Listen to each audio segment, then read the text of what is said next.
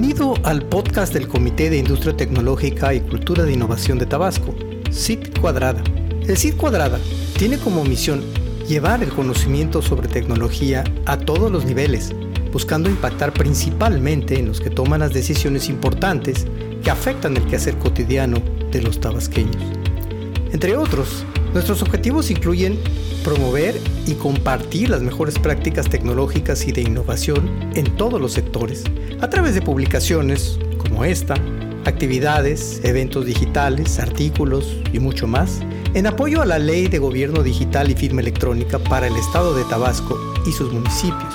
Ofrecer activamente asesoría en la elaboración de políticas públicas, normas y leyes que estén relacionadas con tecnología, con el fin de incorporar en ellas la visión tecnológica actualizada de la que muchas veces carece, y difundir una cultura de innovación en nuestro Estado, en el que tenemos que aprender a aprovechar mejor tanta riqueza que la tierra que pisamos nos brinda.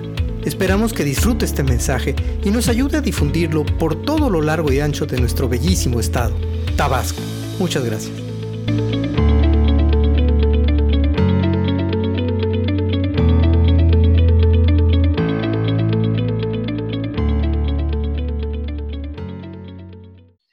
Hemos cambiado realmente la forma, el concepto de cómo vemos la investigación. Ciencia 2.0, ciencia abierta, viene a transformar esa forma de ver la, eh, la forma de hacer investigación, tomando en cuenta que estamos en una era digital. Por ejemplo, ¿qué cosas vienen a impactar la forma de hacer eh, investigación? Primeramente, la apertura. La apertura eh, en cuanto a datos, la apertura en cuanto a libros de laboratorio, la apertura en cuanto a, procedimientos, vamos a tener realmente una transparencia sobre lo que estamos haciendo.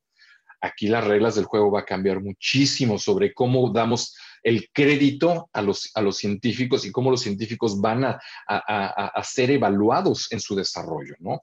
Porque actualmente, pues la ciencia es cerrada, se genera este, el uso de los recursos para hacer la investigación, se publican los resultados y estos resultados normalmente siempre expresan lo que es positivo. Bueno, en primer lugar, en Ciencia 2.0 vamos a tener este, la capacidad de tener una revisión abierta y una publicación de acceso abierto. ¿Qué quiere decir? Yo como científico hago un desarrollo, este, quiero publicar, al publicar voy a tener que decir, bueno, estos son mis resultados, aquí están mis datos, en este otro este, plataforma están mis procedimientos y aquí están este, todo, todo el material que yo necesité para hacer esa experimentación.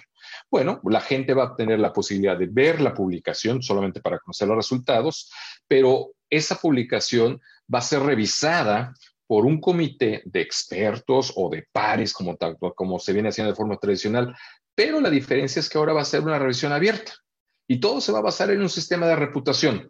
Yo como investigador voy a tener cierta reputación por lo que yo publico, porque la gente va a decir, ah, ok, déjame ver sus datos, déjame corroborar con sus fórmulas, déjame ver si tiene lo que es repetibilidad. Se puede reproducir, reproducibilidad. Se puede reproducir lo que hizo, si se puede reproducir es que es confiable y te van a dar una estrellita. Pero a los revisores que, actualmente son como dioses divinos del Olimpo y que nadie los conoce o que nadie sabe quién es el, sobre todo el revisor sé que es el que te viene a dar a veces en la torre. Eh, y ahora esos revisores van a ser abiertos. Vas a tener que declarar quién eres y cuál es tu revisión. Y alguien te va a venir a decir, tu revisión estuvo bien o estuvo mal hecha. Tú como revisor vas a tener también una reputación y va a ser pública. Entonces, eso va a ser, va, a agregar un nivel de compromiso aún mayor en los investigadores de publicar eh, de manera muy responsable lo que hacen y de revisar de manera muy responsable lo que hacen.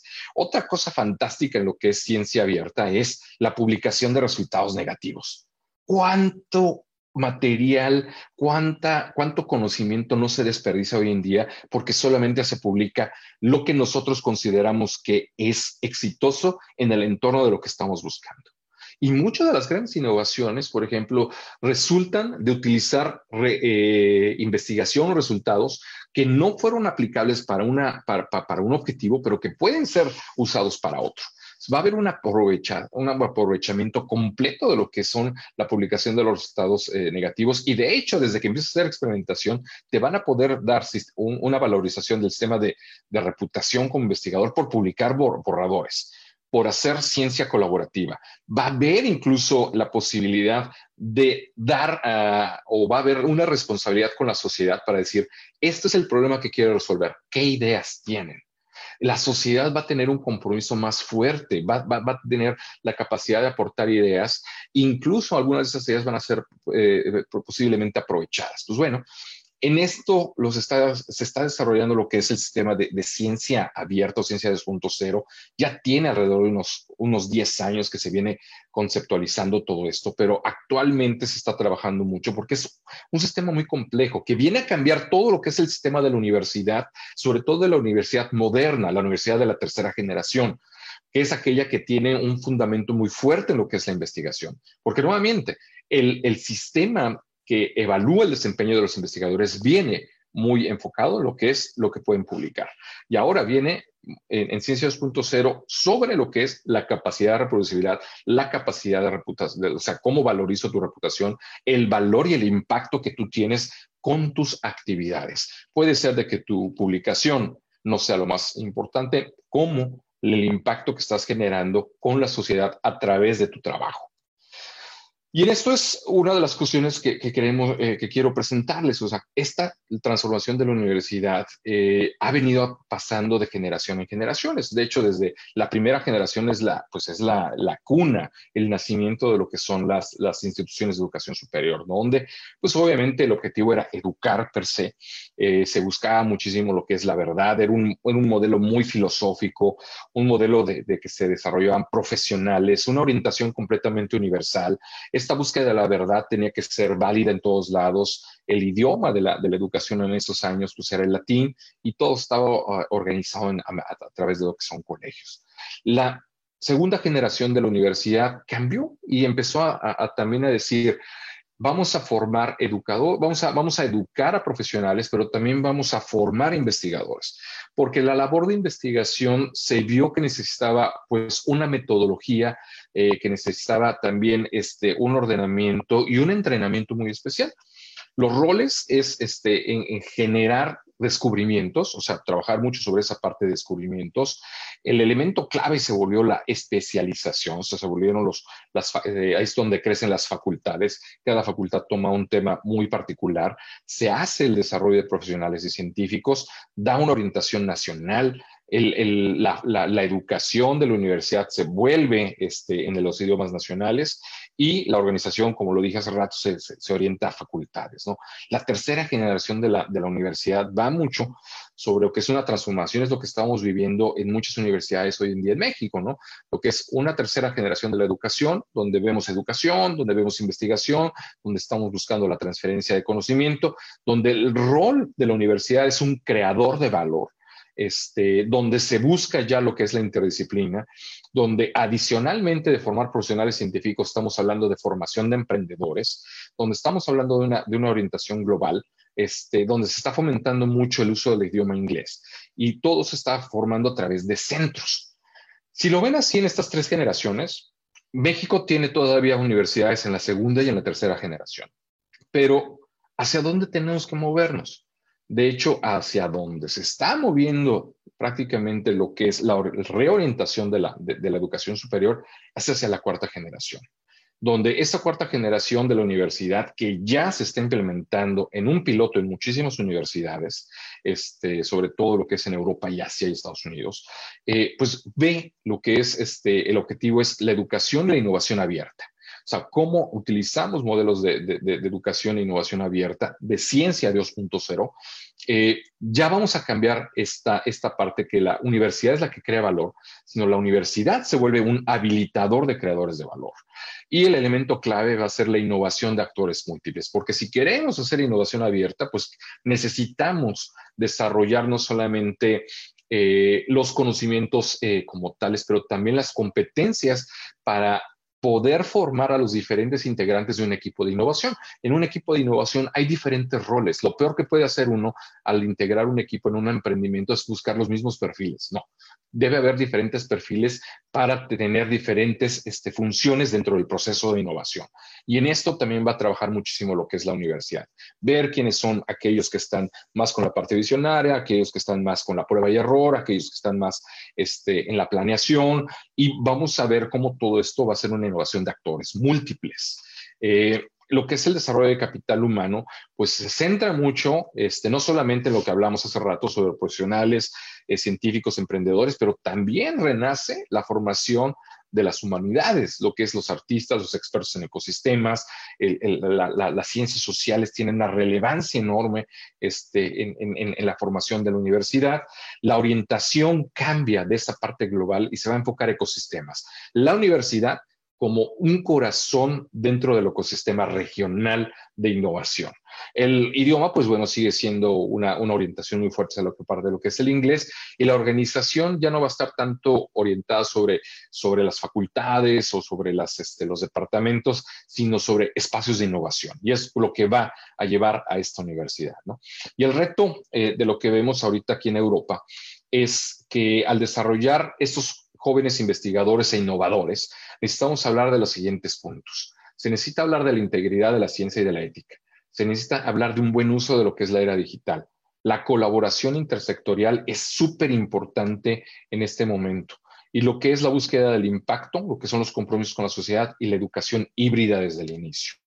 Y en esta educación híbrida es muy importante tener en cuenta que la universidad debe de reestructurar sus programas para no digitalizarlos, sino crearlos de manera híbrida, donde va a tener que, combinar diferentes tipos de aprendizaje, ¿no?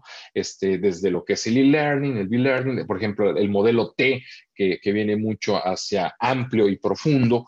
Entonces va a tener que encontrar el punto este, que más le acomode a la función que sea eh, que cumpla la universidad en este rol. En un estado, pues tienen diferentes universidades y cada una encontrará su, su espacio dentro del ecosistema que está formando. Yo me acuerdo haber visto hace algunas semanas una nota del Foro Económico Mundial donde decía, la educación ha cambiado. Y no es cierto, la educación no ha cambiado lo que cambió es la forma de, poner, pusimos todo en plataformas digitales, pero el proceso educativo de formación, eh, de aprendizaje, eh, de enseñanza-aprendizaje, no ha cambiado y tenemos que darnos cuenta de eso la universidad eh, debe ser capaz de adaptar este, modelos híbridos de enseñanza para que realmente se suba lo que es una verdadera transformación digital. Permítame decirles un poquito, por ejemplo, qué es lo que se maneja en Europa, eh, qué es este, el concepto de innovación. Y el concepto de innovación eh, viene sobre resultados del uso de la ciencia para resolver problemas sociales. Es lo que se ha venido utilizando desde 2014 hasta 2020, ¿no? Y se ha tenido tres pilares. Ciencia excelente, liderazgo industrial y los retos sociales. El nuevo programa que empieza el año que entra y que México tiene una gran oportunidad de participar de lleno como país socio este, con la Unión Europea, es un programa de veras increíbles, donde hay una financiación para la investigación y la innovación de 100 mil millones de euros, donde pues va a, orientar todos estos puntos que estamos viendo aquí, sobre todo lo que es este me voy a, me voy a ir acá, eh, estos tres pilares, ¿no? Eh, desarrollar, obviamente, una educación de excelencia que, derive en, una buena investigación científica y que esto dé capacidad de generación de un banco de ideas, lo que es el pilar número uno, lo que se llama ciencia abierta. El pilar número dos, enfocar todos los recursos este, públicos para resolver problemas este, y hacerlos a través de clusters. Eh, y el pilar tres, hablar de innovación abierta, ¿no? Y tener diferentes este, instituciones donde este, podamos fomentar la creación de los ecosistemas y que los, eh, las diferentes instituciones se ven desde el desarrollo de talento, el desarrollo de las micro, de las MIPIMES, o del, sí, del MIPIMES, como se dice en México, hasta lo que es la gran este, innovación industrial, ¿no? Eh, y bueno, solamente para darles una, idea, esto es lo que, lo que se acaba de publicar, lo que es este, el, scoreboard, el, ranking de innovación en Europa 2020, donde el color verde más oscuro es donde están los líderes de innovación, que obviamente son este, de momento este, Suecia, Finlandia, eh, Holanda o los Países Bajos, Dinamarca, Luxemburgo, y los países fuertísimos en lo que es la parte de innovación, que de hecho, por ejemplo, está Estonia, que ayer tuvieron unas pláticas este, padrísimas sobre lo que es Estonia, Alemania, este, Austria, eh, Bélgica, Francia, Portugal y los, lo que son los este, países moderados y los países que tienen este, una innovación modesta. ¿no? En general, lo importante aquí no es ver quién es mejor sino ver qué nivel, y de hecho pueden este, entrar a este documento eh, en la página de la comisión, si simplemente lo googlean, eh, European Innovation Scoreboard, y van a tener todo el detalle de todos los países, qué es lo que están haciendo. Aquí, un mensaje muy importante para las universidades es, la colaboración efectiva no se hace con el socio más fuerte. No busquen que todo sea solamente con los líderes, sino con el que sea más compatible a su realidad. Las universidades deben de buscar socios más allá del top ten porque si buscamos un país que esté en los mismos retos, en la misma eh, orientación en las que vamos, es donde vamos a encontrar mayor empatía y mayor capacidad de sinergia y juntos van a poder crecer hacia convertirse en líderes de la investigación. Solo para que tengan una idea, por ejemplo, cuáles son las áreas donde se hace eh, innovación eh, en colaboración con las industrias y las universidades en Europa son estas. Y si lo ven la lista, porque no la voy a leer, eh, van a ver que esta, esta lista es muy semejante a lo que son las necesidades nacionales, en la parte de salud, lo que es este, una, una sociedad más segura o la parte de seguridad, la parte de transformación digital, la parte del medio ambiente, movilidad, alimentos. Eso es lo que se está hablando y donde se va a poner recursos y es precisamente donde México está poniendo también sus prioridades nacionales. Muchos de ustedes se puedan preguntar, sí, pero Europa está muy lejos este, de, lo, de lo que nosotros hacemos. Bueno, ¿qué modelo está siguiendo México? Este es el modelo que actualmente está haciendo México con cinco ejes rectores del CONACYT. Y cada uno, cuando vemos esto, tiene una compatibilidad fuertísima con lo que es el modelo de, del nuevo modelo de, investigación e innovación de la, Unión Europea. En primer lugar, tiene una parte de consolidación de la comunidad científica, está incluida en lo que son el primer pilar en, los programas de Marie Curie, en los programas de, desarrollo de, infraestructura y que México puede tener colaboración. La parte de ciencia de frontera es fundamental y está puesta en lo que es el European Research Council. Los programas nacionales estratégicos, los PRONACES, están completamente alineados con todos los, los retos globales que, que declaró Europa para las necesidades regionales. Lo que es la transferencia tecnológica e innovación con el modelo PENTA, este, que es un modelo de, de innovación abierta, viene completamente alineado con lo que se plantea para los siguientes siete años de lo que es el quehacer de innovación con Europa y el acceso a universal al conocimiento es parte de la estrategia general de ciencia ciudadana que se está llevando allá. Bueno, competencias globales. Sí, independientemente de que vamos a trabajar en la parte de ecosistemas, tenemos que hablar de, un, de, competencias que le llamamos la AAA, internacional, interdisciplinario, intersectorial. Internacional e intersectorial realmente es algo que necesitamos trabajar mucho más en México. La parte indisciplinaria de veras que está muy bien desarrollada. En la parte de colaboración internacional no voy a hablar mucho, pero sí quiero que vean este mapa que es de hecho del 2014, eh, de lo que es la cantidad de interconexiones que hay en trabajos de colaboración en proyectos. Realmente todo el mundo está conectado, pero los impactos no están asociados de manera puntual con lo que son los ecosistemas. La parte intersectorial es la que más nos debe de llamar la atención, sobre todo este, en México, donde necesitamos generar mayor movilidad entre la academia, el sector productivo, gobierno y las este, ONGs. ¿no? Eh, pasar de la academia al sector productivo realmente es un reto. Eh, las universidades no tienen un buen entendimiento de lo que es la colaboración intersectorial y realmente hay que entender que también hay que tener paciencia la colaboración eh, intersectorial, la colaboración universidad e pues es un desarrollo de relaciones de confianza. Y la confianza no se gana en un momento, es un desarrollo que toma tiempo. Y bueno, quiero enseñarles esta, esta gráfica donde me gusta mucho explicar. La universidad vista por la empresa y por el gobierno puede ser vista de dos maneras.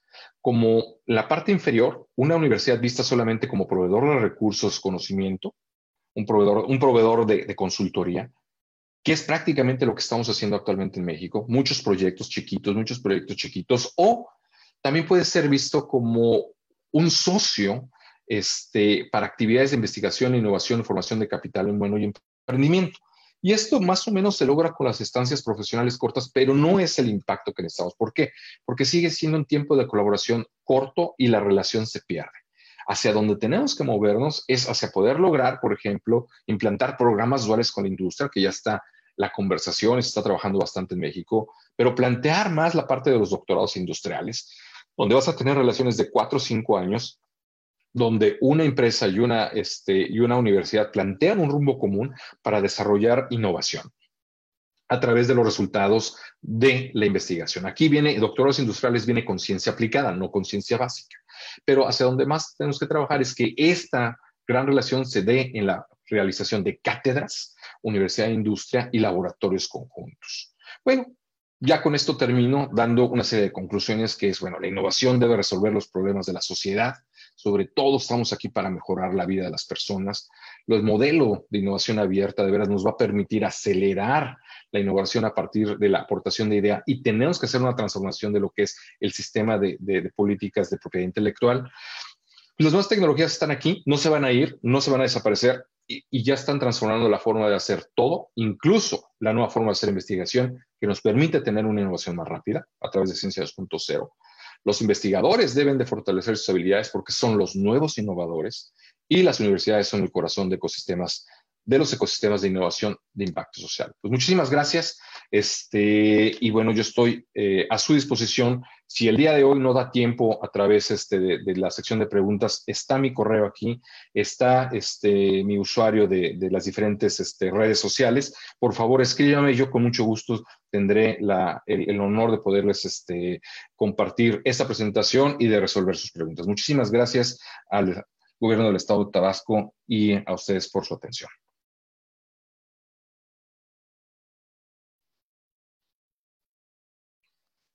Pues muchas gracias, doctor Oliva, por esta interesante plática. Eh, creo que nos está dejando con las neuronas revolucionadas después de escuchar todo lo que ha platicado. Quisiera yo resaltar algunos aspectos interesantes. Eh, las universidades eh, son el centro de, una, de un gran capital intelectual, no en balde han sido denominadas muchas de ellas como los famosos think tanks, ¿verdad? lugares donde se concentra el conocimiento y la posibilidad de resolver muchos de los problemas sociales y como se acaba de mencionar con mucha, eh, con mucha certeza, eh, si la investigación no sirve para, y la innovación no sirven para resolver problemas sociales, pues no nos sirven, ¿no? ¿Mm? La gente está, está necesitando y las sociedades están necesitando eh, soluciones a muchas, muchos problemas que tenemos latentes. Y tengo algunas preguntas ya de parte de nuestro auditorio para usted y que se las quiero eh, pasar porque creo que, que representan mucho del sentir de quienes están escuchando esta plática. La primera pregunta es, ¿cómo lograr que la universidad, al menos como percepción, porque creo que en realidad sí se logra, nos dicen quien nos pregunta, también la universidad incluya la innovación como un elemento central de su trabajo? Bueno, primeramente, eh, bueno, gracias por la pregunta. Creo que, creo que aquí es un problema de reconocimiento. Eh, la universidad tiene que, plantear que ya está haciendo innovación en muchos aspectos. Tiene que ser, eh, pues tiene que ser un mejor, lo que dejamos en, emprendimiento, un pitch. Este, debe, de, saber comunicar mejor este, cómo está haciendo la formación de, estos, de, este talento, eh, debe de enfatizar mucho más, de comunicar más las colaboraciones que tiene, debe ser capaz de decir cuál es su, capital humano para que sea un elemento atractivo hacia las, hacia las empresas y gobierno. Eh, muchas veces el gran problema de no generar innovación es no conocer a los actores dentro del ecosistema. Entonces, sí necesitamos generar mayores posibilidades de encuentro, este, necesitamos generar este, bastante matchmaking. Eh, necesitamos también este, generar, eh, obviamente, eh, dentro de la currícula de los, de, los, de los jóvenes, pues cómo aprovechar el, manejo de estas redes sociales para que ellos den a conocer el, pues, el valor que tienen en cuanto a conocimientos, habilidades y competencias. De tal forma de que pues la gente en la industria ya está buscando más, más que qué profesión tienes, es qué valor agregas, cómo sabes resolver problemas. Eh, pero es difícil verlo este, si los perfiles que, que vemos en redes sociales, no, estos, estos, perfiles no nos dan esa capacidad de entendimiento.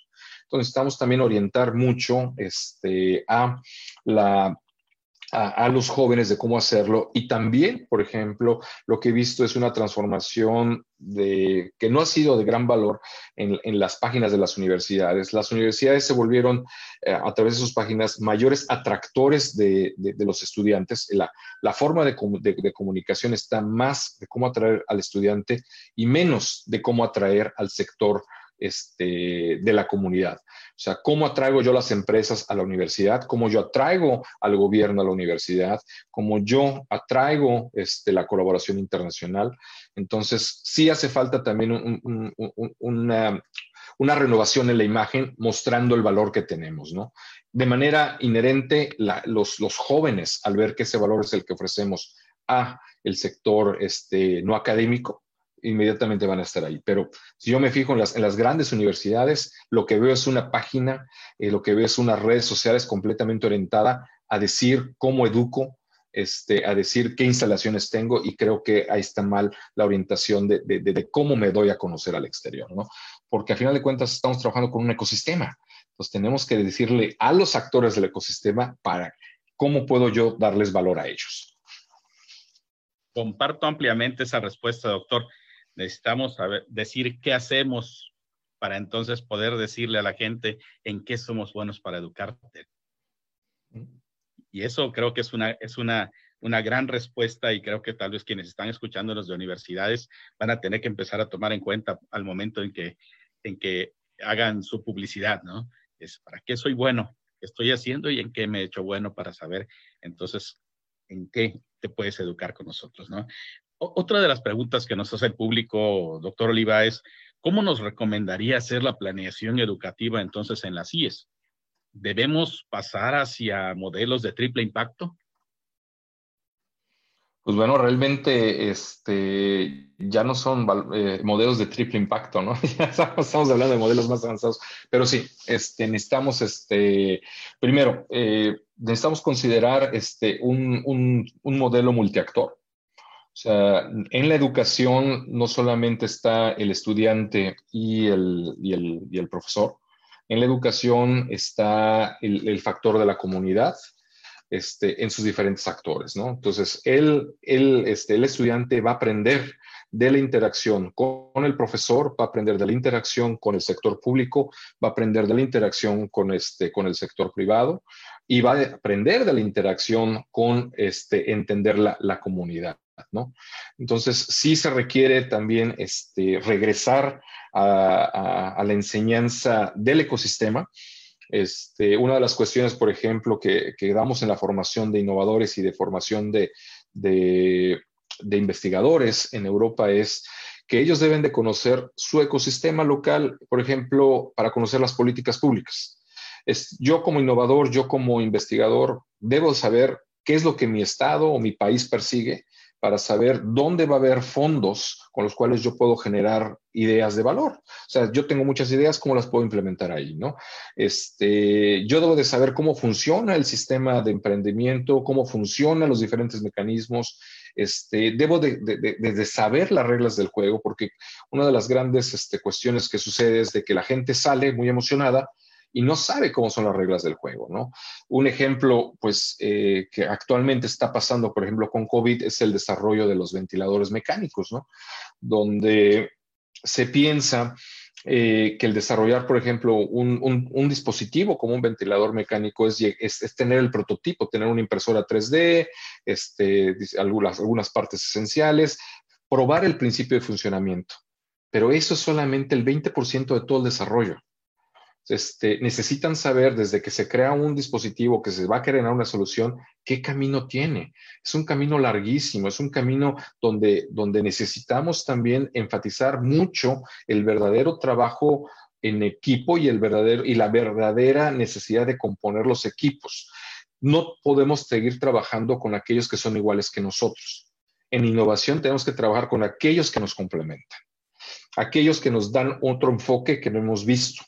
Al desarrollar un dispositivo médico, pues tenemos que saber no solamente que funciona. Necesitamos saber cómo este, eh, este va a impactar al, ser usado en un, paciente. ¿Qué requisitos tiene para poder ser validado el diseño? ¿Qué, qué, se requiere para fabricarlo? Este, ¿Existe esos niveles de calidad de fabricación en México? Necesitamos tener los componentes del extranjero.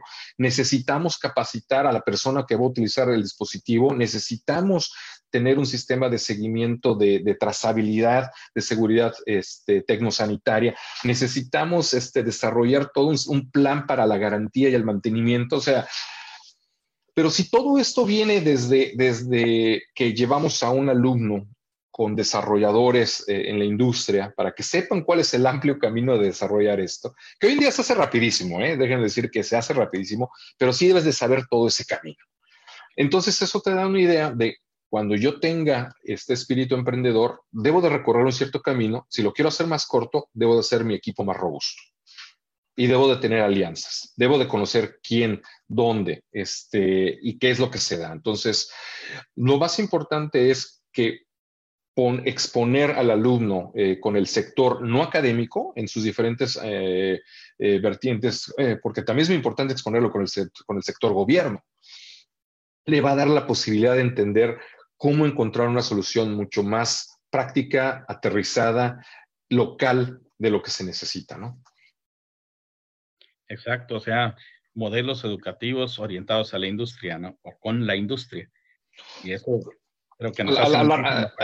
digamos intersectoriales, ¿no? Este, no es necesariamente industria, porque sí tiene que ver mucho lo que es el sector público eh, y el sector comunitario, ¿no? Este, pero sí, al final de cuentas, esa relación universidad-industria es un corazón, porque es quien nos da la transformación de las ideas en los tangibles, que al final da la posibilidad de, que esos productos este, generen esos beneficios en la, en la comunidad, ¿no? México tiene riqueza de recursos, tiene riqueza de talento. Este, creo que tenemos una colaboración internacional fuerte. Quiero decir que a nivel internacional, en mi experiencia eh, trabajando no solamente con las 235 universidades del cual fui el director del Consejo de Estudios Doctorales, sino de todas las 800 de la cual eh, pertenece la Asociación Europea de Universidades, México tiene un reconocimiento en su calidad de enseñanza superior. Y son las universidades públicas eh, las que tienen mucho más reconocimiento, este, son realmente, y lo siento, son pocas las privadas, las que ellas, pero el sector de, enseñanza público tiene un reconocimiento amplio. ¿Estamos educando bien a los, a, los chicos? Sí, estamos educando bien a los estudiantes, pero está faltando esa nueva integración, esa, ese factor intersectorial y sí está faltando entender un poco lo que es esa colaboración internacional de efecto local, ¿no? Excelente respuesta, doctor. Eh, otra de nuestras preguntas es, eh, haciendo referencia a Oppenheimer en su obra Sálvese quien pueda, dice, ¿qué recomienda estudiar ahora en especial? Pues yo creo que la, respuesta es la, misma que de hace 20 años o 30 años, ¿no? Este, hay que estudiar algo en lo que, en lo que te sientas con pasión la, pasión es, es, lo que te puede llevar a, superar los retos. Digo, a final de cuentas, eh, eh, generar éxito es, una carrera de esfuerzo, es, este, es una carrera de resistencia, es una carrera de empeño. En el Comité para la Innovación Tecnológica de Tabasco participamos representantes de empresas, instituciones académicas, gobierno y sociedad civil con el propósito de interpretar y difundir la cultura de la innovación tecnológica en nuestro estado desde un enfoque transversal. Esperamos que este podcast haya sido de tu agrado. Hasta pronto.